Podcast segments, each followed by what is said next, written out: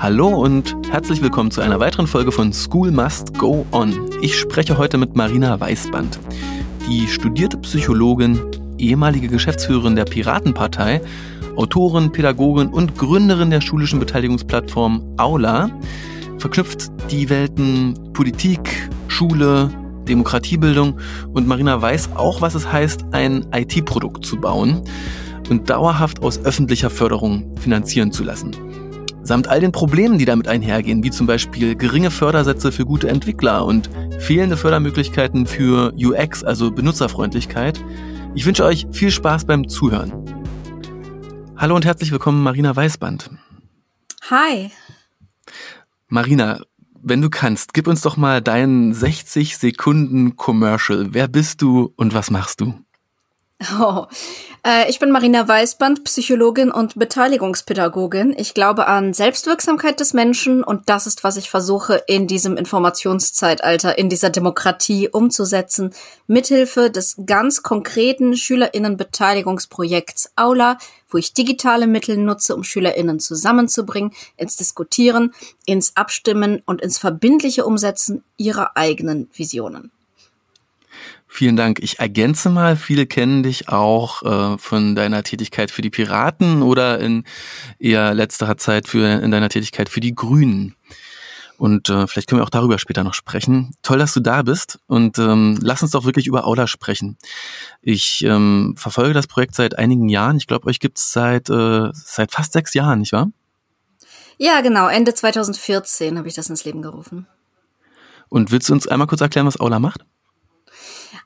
Ähm, Aula ist ein Beteiligungskonzept für weiterführende Schulen, aber inzwischen auch außerschulische Institutionen circa ab dem Alter von zehn Jahren und besteht aus drei Teilen. Ähm, es ist erstens eine Open Source Software, die ganz leicht zu bedienen ist und die Jugendliche einfach dabei begleitet, ähm, einen äh, Beteiligungsprozess zu strukturieren, zu protokollieren. Sie können auf einer Plattform ihre eigenen Ideen einstellen, sie können dort darüber diskutieren, sie verbessern und sie können dort darüber abstimmen. Ähm, zweitens ist es ein Unterrichtskonzept, das heißt, wir haben didaktische Begleitung des Begleitungs äh, des Beteiligungsprozesses. Äh, wir gucken, dass wir den LehrerInnen beibringen, äh, wie sie das Ganze sinnvoll begleiten können, um die Kompetenzen auch wirklich zu fördern in allen SchülerInnen, die wir fördern wollen. Diese Kommunikation, diese Demokratiekompetenzen, Medienkompetenzen, vor allen Dingen aber das Gefühl, etwas verändern zu können und Verantwortung zu tragen. Und das dritte Element ist ein Vertrag, der wird jeweils an der Schule geschlossen mit der Schulkonferenz. Die verpflichtet sich freiwillig, alle Ideen von Aula mitzutragen in einem bestimmten Rahmen. Das macht die Beteiligung verbindlich und dann geht's eben auch um was. Kannst du uns erzählen, wie du auf die Idee gekommen bist? Ich war ja bei dieser Piratenpartei. Viele von euch werden davon gehört haben. Und die Piratenpartei ähm, hatte einige tatsächlich sehr, sehr gute Ideen dazu, wie Digitalisierung uns helfen kann, äh, Beteiligungsprozesse zu verbessern.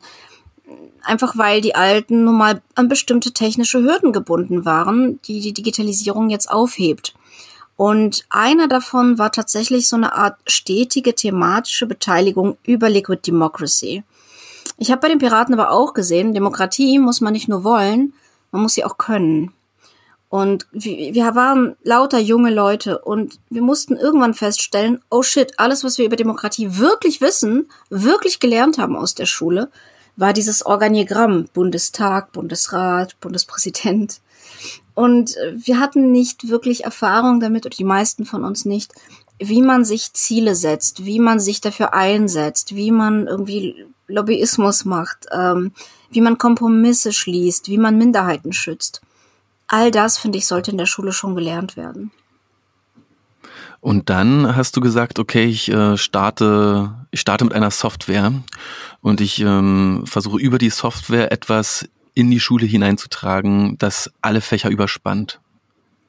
Genau, im Nachhinein war das eine geniale Idee, weil ich ähm, praktisch mit einem sehr konkreten Produkt an die Schule komme, also Produkt in Anführungszeichen, wir verdienen ja kein Geld damit, ähm, aber ich komme mit, ähm, einer sehr konkreten Veränderung an die Schule. Was wir aber bei der Begleitung eigentlich machen an den Schulen, ist natürlich ein Organisationsentwicklungsprozess, weil wir vor der Einführung von Aula ganz viel ähm, auch Skepsis kriegen von Lehrenden zum Beispiel, die sagen, ja, aber dann könnten die SchülerInnen ja irgendwas beschließen, was wir gar nicht wollen. Hm. Und an der Stelle bin ich natürlich ganz tief beim Rollenverständnis dabei.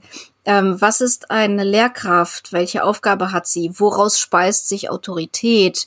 Muss man in der Kultur der Digitalität wirklich noch alles wissen oder ist dann Autorität vielleicht etwas anderes? Und wie kann ich mit dem Kontrollverlust umgehen? Das heißt, wir arbeiten da eigentlich an ganz intimen Themen der Organisationsentwicklung. Und wenn du dann versuchst, so eine Schule für dich zu gewinnen, wie sieht so der typische Conversion-Prozess aus? Wer muss überzeugt werden und wem wird das Ganze dann umgehängt? Wer muss dafür verantwortlich sein oder wer darf dafür verantwortlich sein, dass auch wirklich äh, Aula aktiv gelebt wird?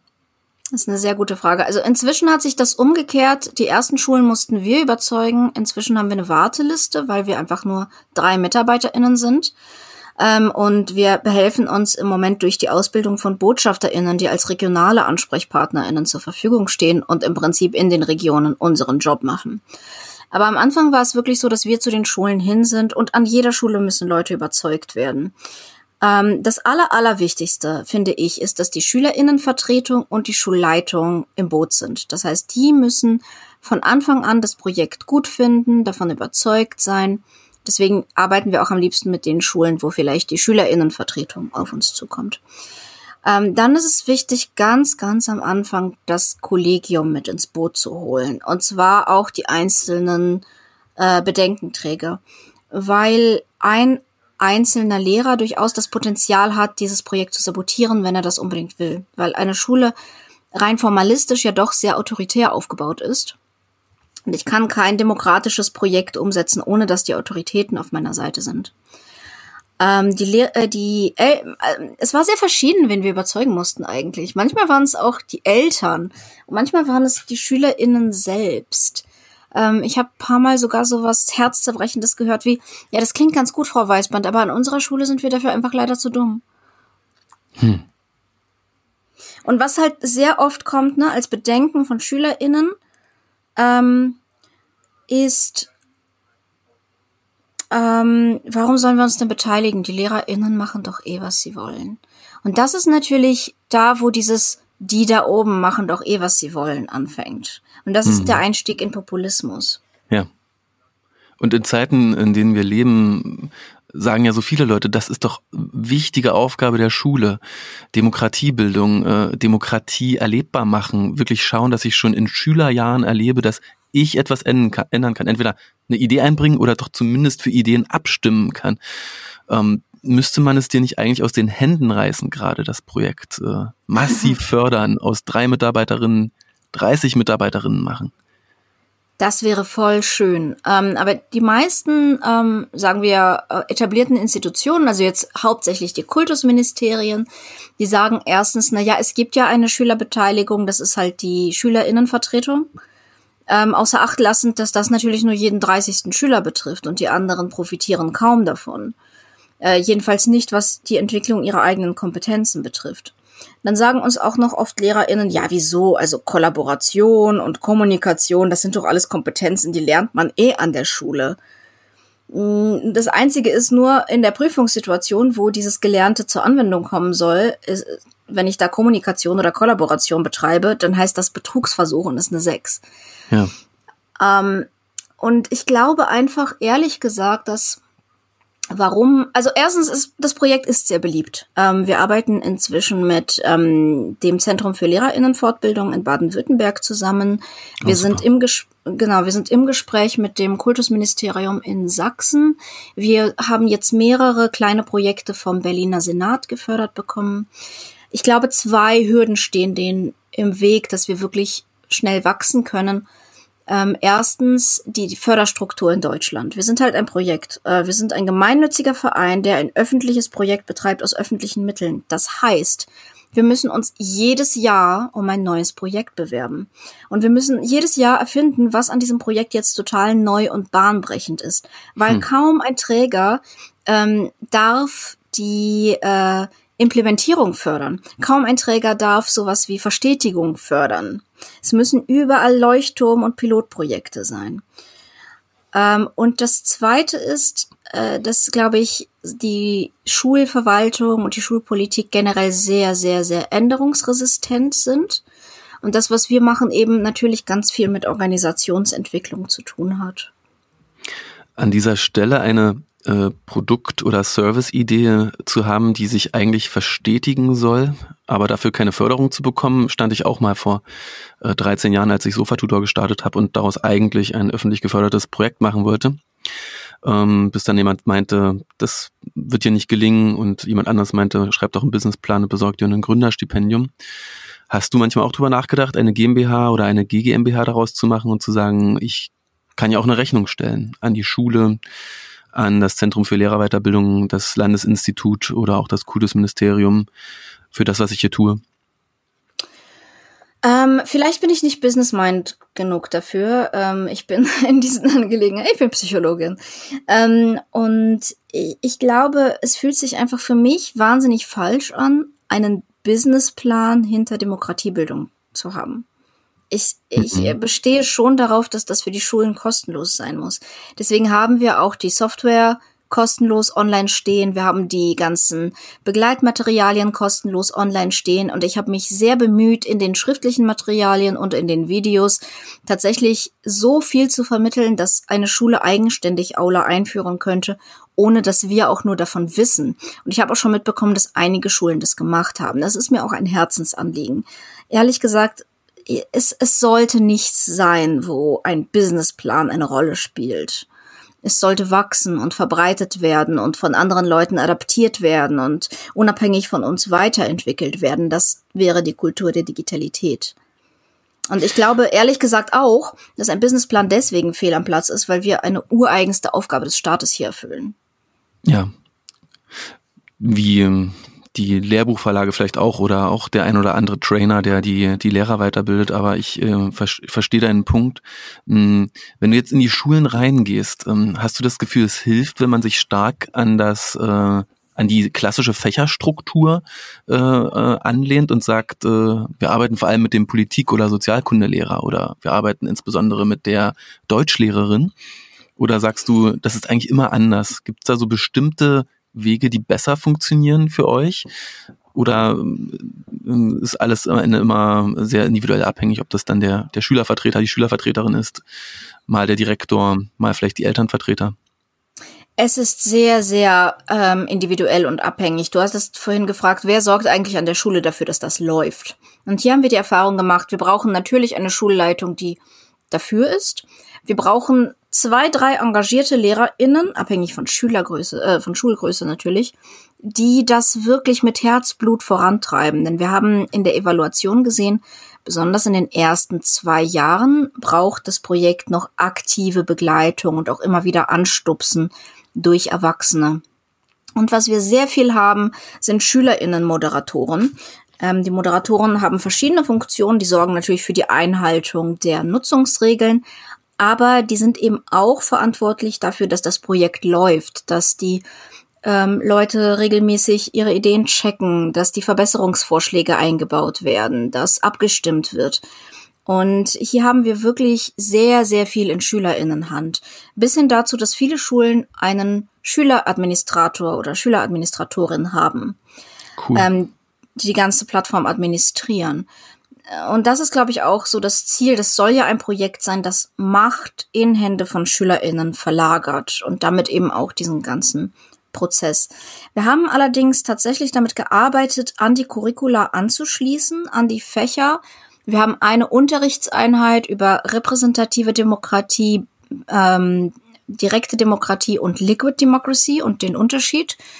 Ähm, da haben wir praktische Übungen äh, mit Münzen, die Aula sozusagen nutzen, die Logik von Aula nutzen, um die jeweiligen Vor- und Nachteile dieser Systeme zu erklären für den Politikunterricht. Und wir haben herausgearbeitet, wo die Curricula ähm, irgendwie Kompetenzen ausbilden müssen und wie diese Kompetenzen über Aula ausgebildet werden können. Und kannst du unseren Hörern noch einige Beispiele bringen? Was wird zum Beispiel so abgestimmt? Was für Ideen werden umgesetzt oder zumindest eingebracht von den Schülern an euren Schulen?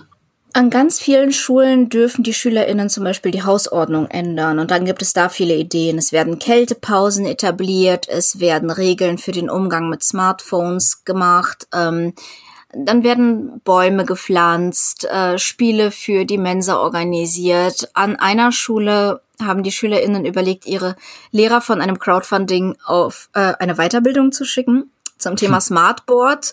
Die haben gesagt, wir haben keinen Bock mehr, denen das immer zu erklären.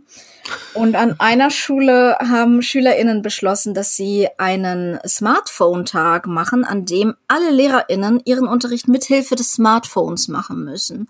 Und das war sehr interessant, weil die LehrerInnen das teilweise zum ersten Mal in der Hand gehalten haben und dann deutschlandweit irgendwie über Twitter gefragt haben, was, was macht ihr denn mithilfe des Smartphones? Und es war ähm, dann ganz neue Unterrichtsmöglichkeiten, sogar im Sport, die zum Einsatz gekommen sind.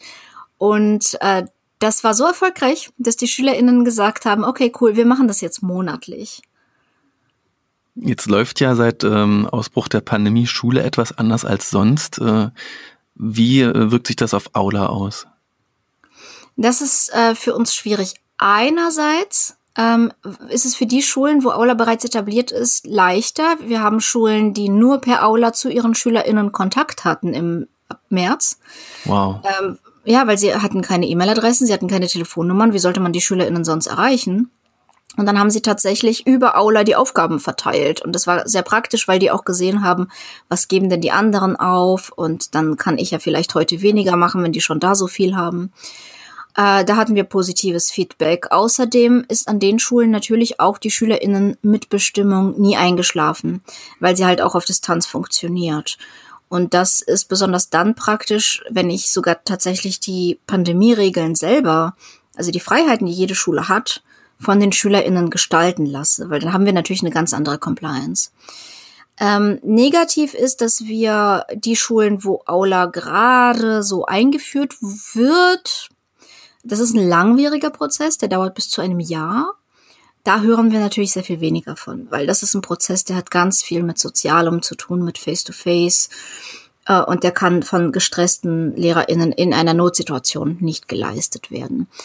Ähm, und positiv wiederum ist, dass wir sehr viel mehr angefragt werden und das Projekt insgesamt sich einer sehr viel größeren Reichweite und Aufmerksamkeit erfreut, so dass wir in der Lage waren, letzten Herbst ähm, den ersten Workshop mit äh, über 20 BotschafterInnen zu machen und äh, sozusagen Ehrenamtliche auszubilden, die in ihrer Region helfen können, Aula zu etablieren.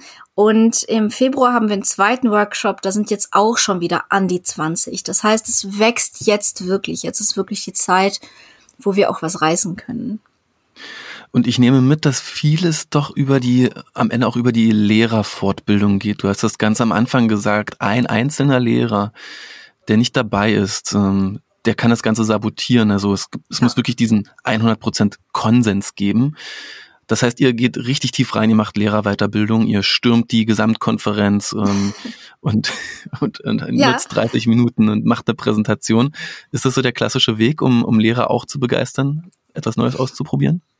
Äh, ja, also es ist sogar ein langwieriger und mehrstufiger Prozess. Das muss erstmal richtig intern angekündigt werden, ganz, ganz frühzeitig, bevor entschieden wird natürlich, ob man Aula einsetzt. Dann stellen wir das dem Kollegium vor, beziehungsweise inzwischen schulen wir Multiplikatorinnen, das heißt, wir stellen es direkt einem Teil des Kollegiums vor und die stellen es ihren Kollegen vor. Und wir stellen es auch direkt einigen SchülerInnen vor und die stellen es ihren Peers vor. Weil anders können wir das gar nicht leisten. Wir arbeiten offensichtlich bundesweit und sind zu dritt. Das, ähm, wir machen das über Multiplikatorinnen. Und wichtig ist dann, dass, dass dann diese Gesamtkonferenz gibt, alle LehrerInnen. Und wenn wir von außen kommen, dann müssen wir in dieser Sitzung Fragen beantworten.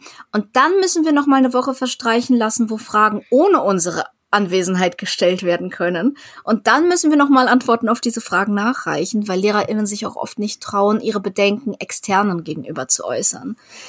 Ähm, und dann müssen wir eben ganz oft ausführlich begründen, warum Kontrollverlust gut ist, warum das nicht noch ein Projekt ist, das oben drauf kommt und Stress macht, warum das ihre Arbeit erleichtern wird.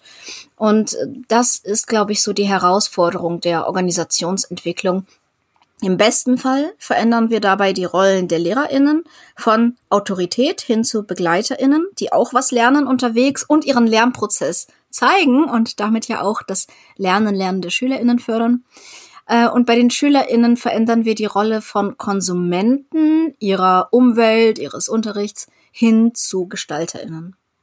Du überspringst ja mehrere Hürden. Äh, auf der einen Seite Lehrerinnen überzeugen, äh, Mitgestaltung ist was Tolles, aber auch noch die Hürde Digitalisierung. Äh, denn mhm. du hast ja dich bewusst entschieden, äh, das Ganze über ein digitales Tool zu machen und nicht zu sagen, wir machen da den Zettelkasten, die Wahlurne, äh, das, die Pinnwand äh, im, im Eingangsbereich der Schule, sondern es läuft über, über das Smartphone oder über den Laptop. Macht das oft extra Probleme oder löst das eher Probleme, dass ihr so digital seid? Beides. Es macht viele Probleme natürlich bei den, ähm, also erstens infrastrukturelle Probleme. Wir haben immer noch die Situation, dass an Schulen oft kein Internet vorhanden ist. Wir haben jetzt die ähm, Plattform auch extra datensparsam gemacht, äh, rein von der Übertragungsrate, damit äh, SchülerInnen ihr wertvolles Datenkontingent nicht verbraten müssen für die App. Aber genau, solche Probleme haben wir natürlich wie alle. Ähm, und wir haben die Probleme, dass LehrerInnen Berührungsängste haben. Und diese Probleme sind aber etwas, das, wenn sie gelöst werden, einen sehr positiven Effekt hat. Weil wir ja hier nicht äh, Microsoft sind, nicht Apple sind, was sonst eben an die Schulen rückt, sondern wir sind eine offene Plattform, die, die auf die Rückmeldungen der LehrerInnen direkt eingehen kann. Wir können uns laufend anpassen, das ist auch, was wir tun. Ähm, wir sind sozusagen eine Software, die in der Schule entsteht und mit Hilfe der SchülerInnen, mit Hilfe der LehrerInnen. Und wir sind explizit ein Werkzeug, das ihnen ihr Leben erleichtern soll. Und das ist genau, was das Digitale sein sollte. Es sollte niemals Kontrolle über uns haben. Wir sollten immer Kontrolle über es haben. Es ist ein Werkzeug, das uns mächtiger macht, das uns ähm, Demokratie erleichtert und verbessert. Kannst du einmal kurz sagen, wie es technisch funktioniert? Wie bekomme ich äh, das Aula-Interface meiner Schule auf die Handys aller Schüler und Lehrer? Also es gibt zwei Möglichkeiten. Das Ding ist eine Online-Plattform, die einfach über den Browser funktioniert. Das heißt über jeden Browser auf dem Telefon ähm, und auf allen Geräten. Ähm, es ist aber auch, wir haben zwei Apps, eine für Android und eine für iOS, weil die allergrößte Herausforderung aus der Evaluation, die sich ergeben hat, war, dass SchülerInnen ihre Passwörter vergessen. Und mit Hilfe der App müssen sie sich nicht mehr merken. Ähm, und du bekommst Aula, ähm, du kannst es entweder bei uns hosten lassen, also auch ohne irgendein Training oder sonst was von uns zu erhalten, kannst du einfach schreiben, hier, wir möchten gerne Aula, für 10 Euro im Monat hosten wir das Ding und gucken, dass es immer aktuell ist und dass die Server sicher sind. Ähm, oder du kannst es einfach runterladen und selber installieren. Wir haben da einen Docker-Container. Das heißt, wenn du einen Linux-Server hast, ähm, kannst du das einfach draufspielen. In der, in der Entwicklung hat ja die Bundeszentrale für politische Bildung mitfinanziert. Ähm, mhm. Das ist ja eine sehr spannende Partnerschaft, die, die liegt ja eigentlich sehr nahe. Kannst du dir vorstellen, dass ihr in der Zukunft noch mehr zusammenarbeitet, dass es vielleicht sogar ja ein Projekt wird, das gemeinsam äh, weiter gepusht wird? Oder gibt es andere Partnerschaften, die gut für euch wären heute? Ähm, also unsere Entwicklung ist tatsächlich größtenteils auf die Bundeszentrale zurückzuführen. Bis dahin, dass ich am Anfang alleine war, als ich den, ähm, als ich zur Bundeszentrale gekommen bin und gesagt habe, können wir nicht mal was machen. Und die haben mich vermittelt an den Verein, für den ich heute arbeite, Politik Digital e.V. Ähm, aber sie dürfen halt nur die initiale Entwicklung fördern. Sie dürfen nicht die Implementierung fördern. Äh, und das ist ein Riesenproblem, weil wir haben das natürlich dann schön entwickelt, aber wie es weiterging, konnten sie uns dann leider auch nicht. Und dann sind wir in Zusammenarbeit mit verschiedensten PartnerInnen, mit dem Familienministerium, mit dem Berliner Senat, mit der Opinion, mit dem Better Place Lab. Ähm, das sind jetzt unsere PartnerInnen. Tatsächlich arbeiten wir jetzt wieder mit der Bundeszentrale zusammen in einem Projekt, in dem wir die hessische Sport, also die Beteiligung in der hessischen Sportjugend digitalisieren. Hm. Unter anderem über Aula. Ähm, aber das ist halt wieder, ne, das ist dann wieder ein Initialprojekt. Ähm, und ja, wir hoffen jetzt äh, weiter gut unsere Kooperation vor allen Dingen mit den Zentren für Lehrerinnenfortbildung und mit den Ministerien auszubauen.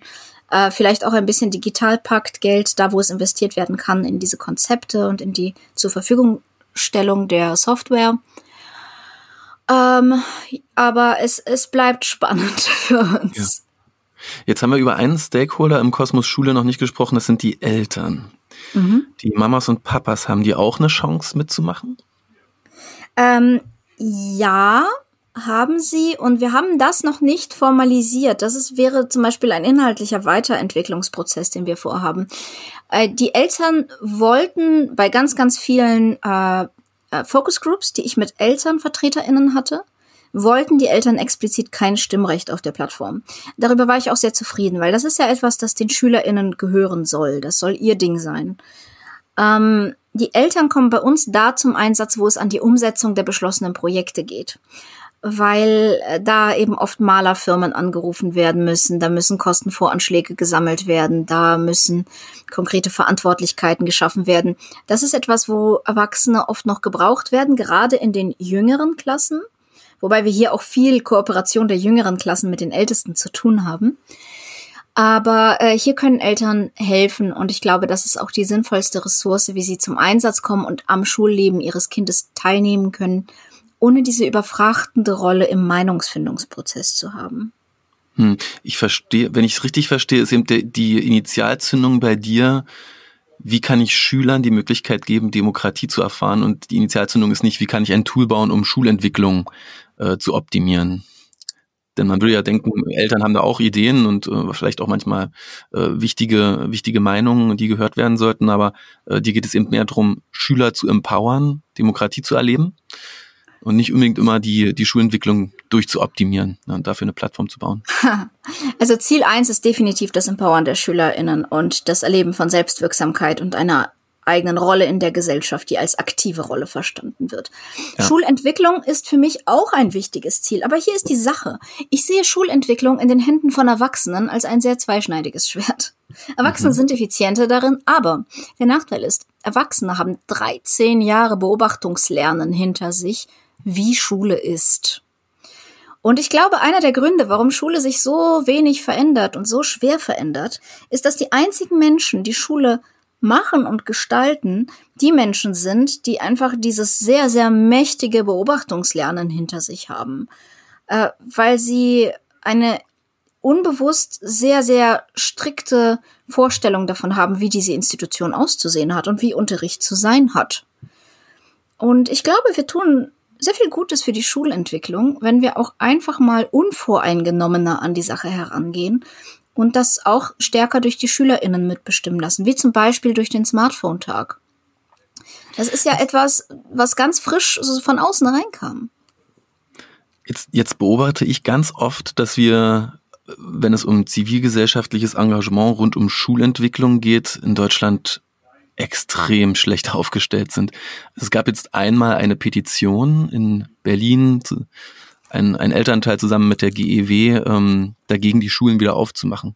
Da habe ich hingeschaut und gedacht, wow, das ähm, ist nach meiner Wahrnehmung eines der einzigen Male gewesen, dass Eltern sich oder echt Öffentlichkeit sich so aktiv eingemischt hat in die Entscheidungen, die gerade getroffen werden, rund um Homeschooling, Schule auf, Schule zu, welches Tool wollen wir nutzen, Datenschutz und so weiter meine, mein Gefühl ist, äh, wir in Deutschland verlassen uns schon immer sehr stark darauf, dass die Schule oder die Administration hinter der Schule, im Träger oder dann im, im, im, im Land das schon irgendwie richtet und man sich wenig einbringt und wir auch wenig darüber diskutieren, öffentlich darüber diskutieren, gemeinsam darüber diskutieren, welche Fächer denn vielleicht mal ausgedünnt werden müssten, welche Fächer neu geschaffen werden müssten, welche Kompetenzen unsere Schülerinnen und Schüler eigentlich äh, in der Schule lernen sollten, was sie erleben sollten in ihren zwölf oder dreizehn, zehn oder neun Jahren Schule.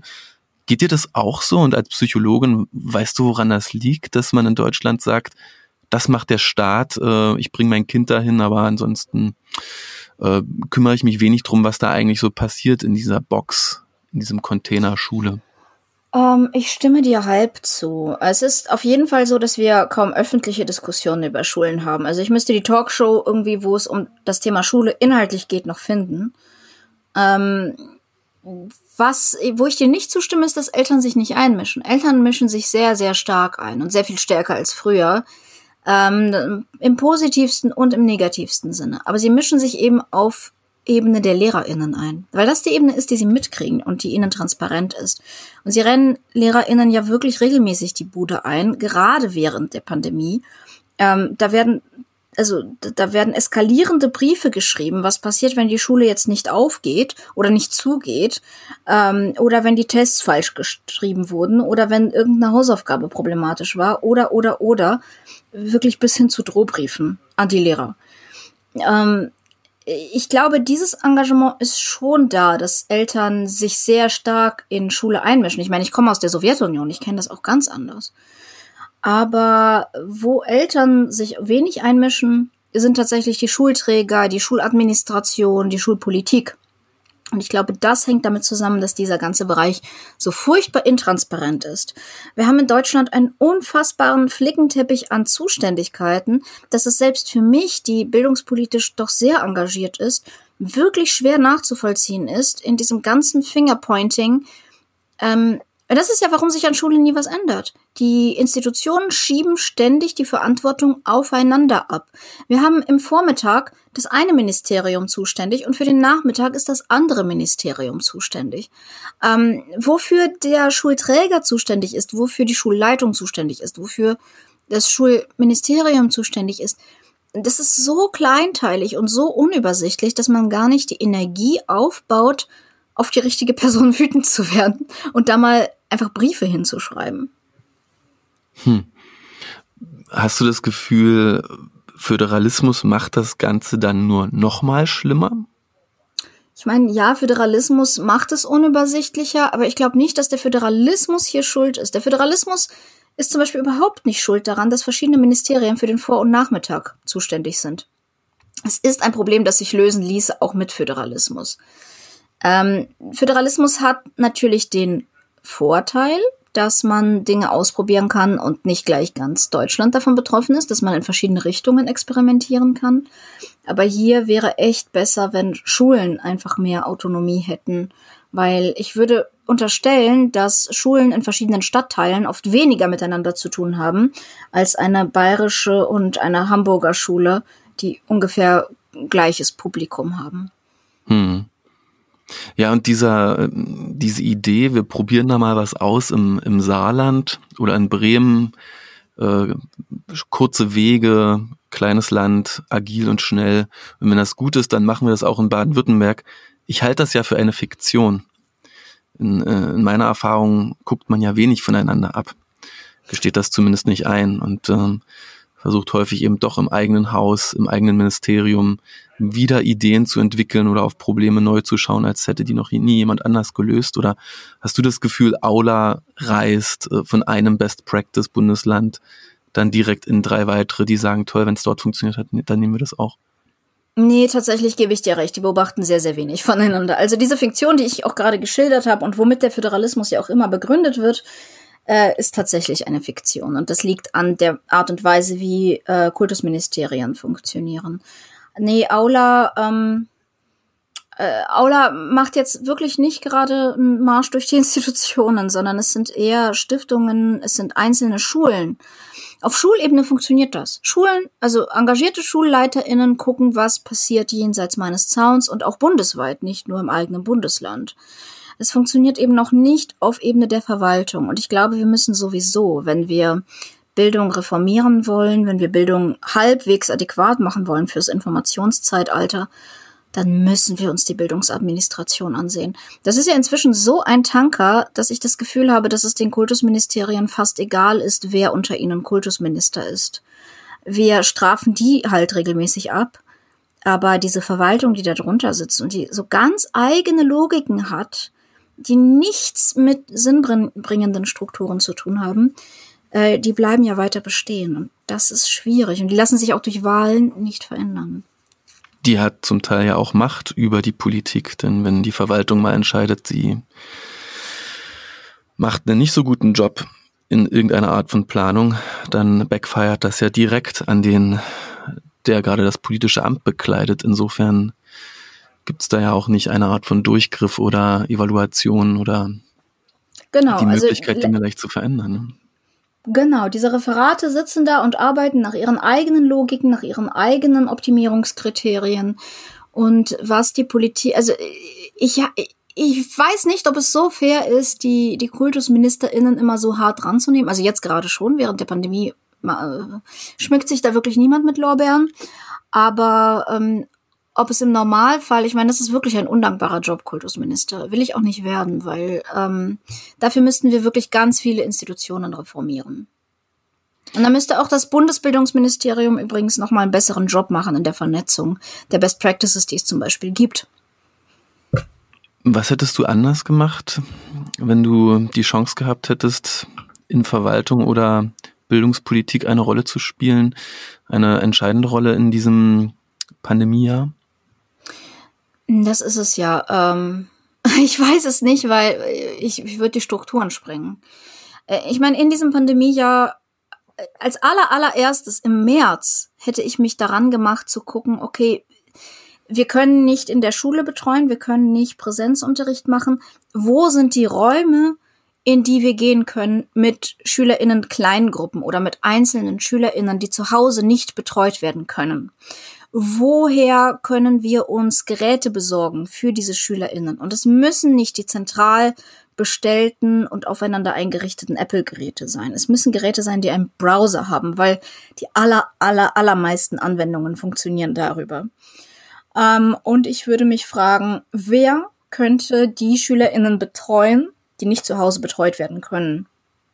Ähm, und da sehe ich zum Beispiel Studentinnen im Praxissemester. Ähm, ich würde sehr, sehr stark für eine Vernetzung bundesweit von Schulen sorgen, um sich auszutauschen und auch von SchulträgerInnen.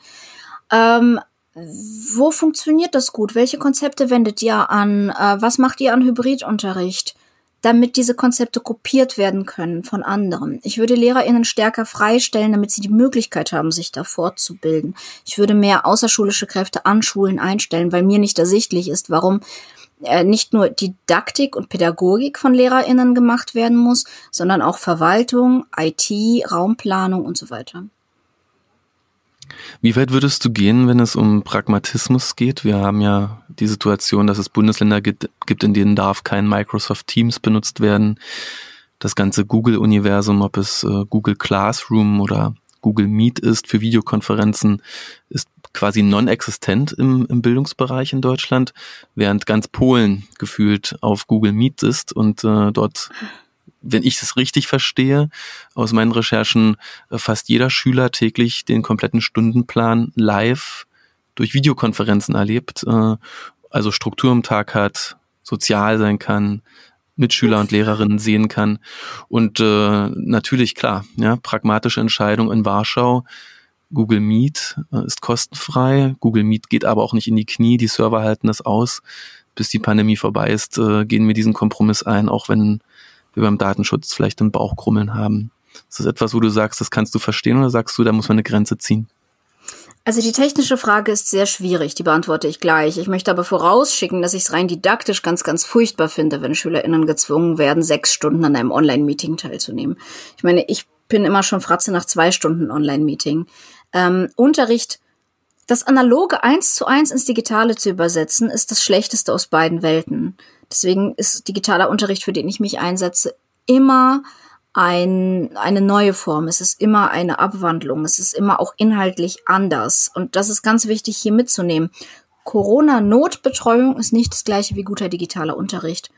Und ich würde nicht sagen, dass Polen das gut macht, gar nicht aus Datenschutzgründen, sondern schon rein aus pädagogischen Gründen. Aber was den Datenschutz betrifft, das ist wirklich kompliziert. Einerseits, äh, ich bin tatsächlich jemand, der bereit ist, sehr weit im Pragmatismus zu gehen in einer Krisennotsituation. Also wenn die Alternative ist, dass ich meine SchülerInnen gar nicht sehe oder dass ich SchülerInnen und LehrerInnen und Eltern in, in, in Nervenzusammenbrüche treibe, weil ich mit einer Software arbeite, die einfach nicht läuft, dann würde ich mich kurzfristig dafür aussprechen, auch mit einer Software zu arbeiten, die datenschutzmäßig nicht optimal ist. Ähm, das Problem ist natürlich, viele LehrerInnen lernen Software jetzt zum ersten Mal kennen. Und wenn wir jetzt datenschutzmäßig nicht gute Software zulassen, dann gewöhnen die sich daran, dann wollen sie damit arbeiten und dann wird der Schritt zurück sehr, sehr schwierig. Also wenn wir keine Notlage mehr haben, ähm, dann haben wir diese Software an den Schulen schon etabliert. Und äh, das eigentliche Problem dabei ist natürlich, dass wir uns als Pädagoginnen immer noch entscheiden müssen, arbeiten wir mit etwas, das stabil funktioniert und benutzerinnenfreundlich ist, oder arbeiten wir mit etwas, das datenschutzfreundlich ist. Und das ist eine Bullshit-Entscheidung. ähm, der Staat wäre durchaus in der Lage, die Entwicklung von Software zu fördern, die sowohl datenschutzfreundlich ist, als auch stabil und benutzerinnenfreundlich. Problem, das ist im Moment kaum möglich. Sage ich jetzt mal als jemand, der Software entwickelt, die Open Source ist, datenschutzfreundlich, benutzerinnenfreundlich und stabil laufen soll. Ich habe nicht genug Geld dafür. Wir bezahlen aus öffentlichen Mitteln Entwickler mit ähm, E9 und für das Geld arbeiten EntwicklerInnen auf dem freien Markt einfach nicht. Also du findest keine guten ProgrammiererInnen dafür. Plus Budgets für sowas wie äh, User Experience Design äh, gibt es gar nicht. Äh, Budgets für Juristinnen, die das Ganze laufend begleiten, um ähm, Privacy by Design zu machen, gibt es gar nicht. Also es ist einfach, wir nehmen nicht das Geld in die Hand, um diese Software zu entwickeln. Wir nehmen allerdings sehr, sehr, sehr viel Geld in die Hand, um eine Multitude von Software zu entwickeln, die dann keiner benutzt, weil sie einfach schlecht ist. Du sprichst ja mit UX etwas an, das aus meiner Sicht ja noch gar nicht in der öffentlichen Debatte angekommen ist. Wir reden über Datenschutz und ja. wir bauen Clouds und Tools. Und wir sind wahrscheinlich in fünf Jahren an dem Punkt, dass wir feststellen, dass das andere, ja, ähm, das Interface und wie benutzerfreundlich es ist und wie es auch angepasst werden kann, wie man es vielleicht auch mal A und B testet, mhm. das, äh, das ist ja in vielen Köpfen überhaupt noch nicht präsent. Ähm, ich bekomme manchmal E-Mails von Lehrern, die das sagen, die sagen, ich benutze hier unsere landeseigene Cloud, äh, die ist so benutzerunfreundlich. Mm, wir würden sogar einen Sofa-Tutor nutzen, aber im Ministerium versteht das keiner. Äh, das, mhm. das, Wort Benutzerfreundlichkeit ist da einfach noch gar nicht angekommen. Äh, die Leute selbst eben mit ihrem Outlook äh, und ihrem, ihrem im Windows zufrieden sind. Ja. Mm, du, du bist also schon an diese Grenzen gekommen und du bist auch schon an die Grenzen gekommen, dass staatliche Fördermittel gar nicht auf die Bedürfnisse von einer modernen IT-Abteilung eigentlich äh, abgestimmt sind gerade. Präzise, präzise. Das ist einfach kein Verständnis dafür da, was ich brauche, um gute Software zu entwickeln und wie viel ich dadurch spare, wenn ich von Anfang an gute Software entwickle. Hm, faszinierend.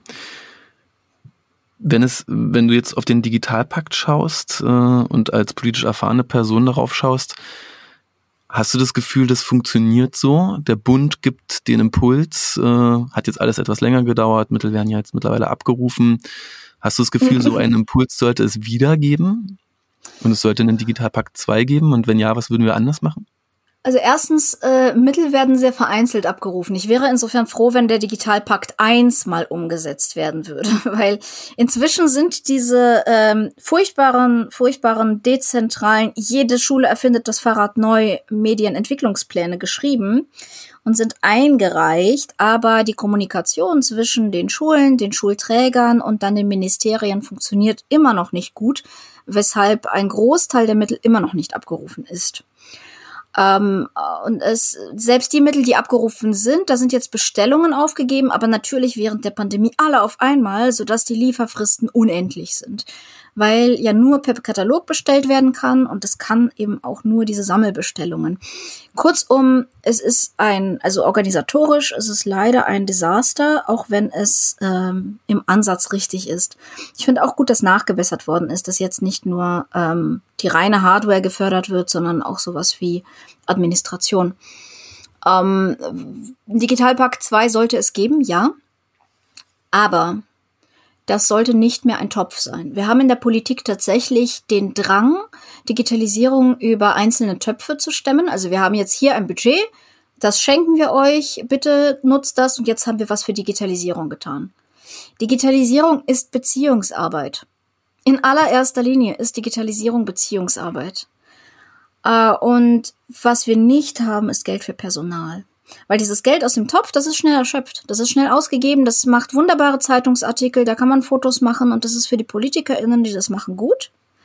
Aber es ist nicht nachhaltig. Nachhaltig wäre es, Personalbudgets zur Verfügung zu stellen. Für digitale Hausmeister, für Lehrerinnenfortbildung. Und zwar neu ausgerichtete, stetige, begleitende Lehrerinnenfortbildungen. Das wäre jetzt der nächste Schritt, der dringend gebraucht wird, weil es mir überhaupt nichts bringt, wenn ich jetzt im Zuge der tollen Digitalisierung meine Arbeitsblätter als PDF auf dem iPad habe. Selbst wenn das iPad dann läuft, weil wir inzwischen für die Administration bezahlt haben, es ist immer noch keine sinnvolle Digitalisierung von Bildung. Und diese, diese neuen Rollen, die da geschaffen werden, wo würdest du die aufhängen? In der Schule selbst? Oder würdest du eigene Digitalisierungszentren dafür gründen? Oder würdest du sagen, du hängst die in die alte Struktur in der Landeshauptstadt ähm, oder beim Träger? Ich würde neue Strukturen schaffen, ähm, alleine um die alten Strukturen nicht zu verfestigen, sondern im Gegenteil, um Wandel herbeizubringen. Ich habe ja schon gesagt, ich glaube, die alten Strukturen sind nicht zeitgemäß.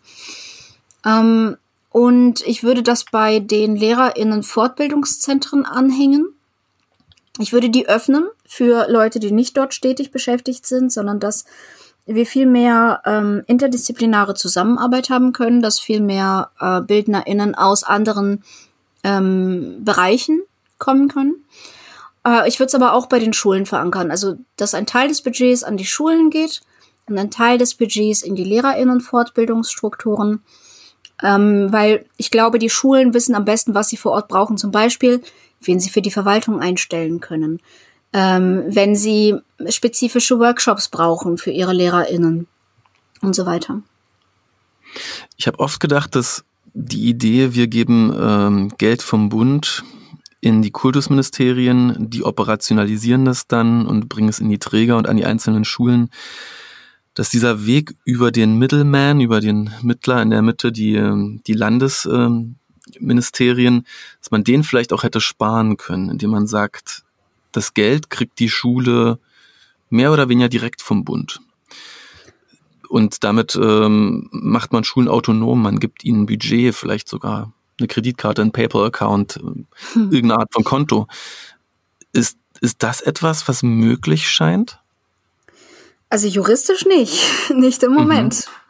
Aber juristisch ist natürlich so eine Sache, ne? Also wenn wir über Politik reden, reden wir auch über die Legislative. Gesetze kann man ändern. Ähm, das erscheint mir tatsächlich sinnvoller als der Weg über den Middleman, weil der Middleman in den letzten Jahren sich nicht als Vehikel der Modernisierung gezeigt hat, sondern als stetige Bremse.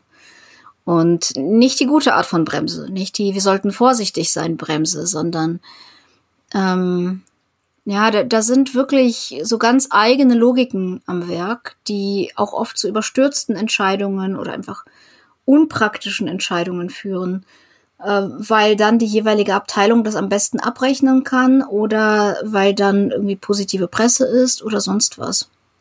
Und das sind nicht die Ziele, die, die man erreichen will. Ich würde sagen, je mehr Eigenverantwortung wir SchulleiterInnen und LehrerInnen geben und auch Schülervertretungen, ähm, desto besser wird das Ergebnis, weil das die Akteure sind, die ja tatsächlich in erster Linie daran interessiert ist, sind, dass der ganze Laden läuft. Ähm, es gibt jetzt, also niemand äh, wird im Bildungsministerium gefeuert, weil es an der Schule nicht läuft.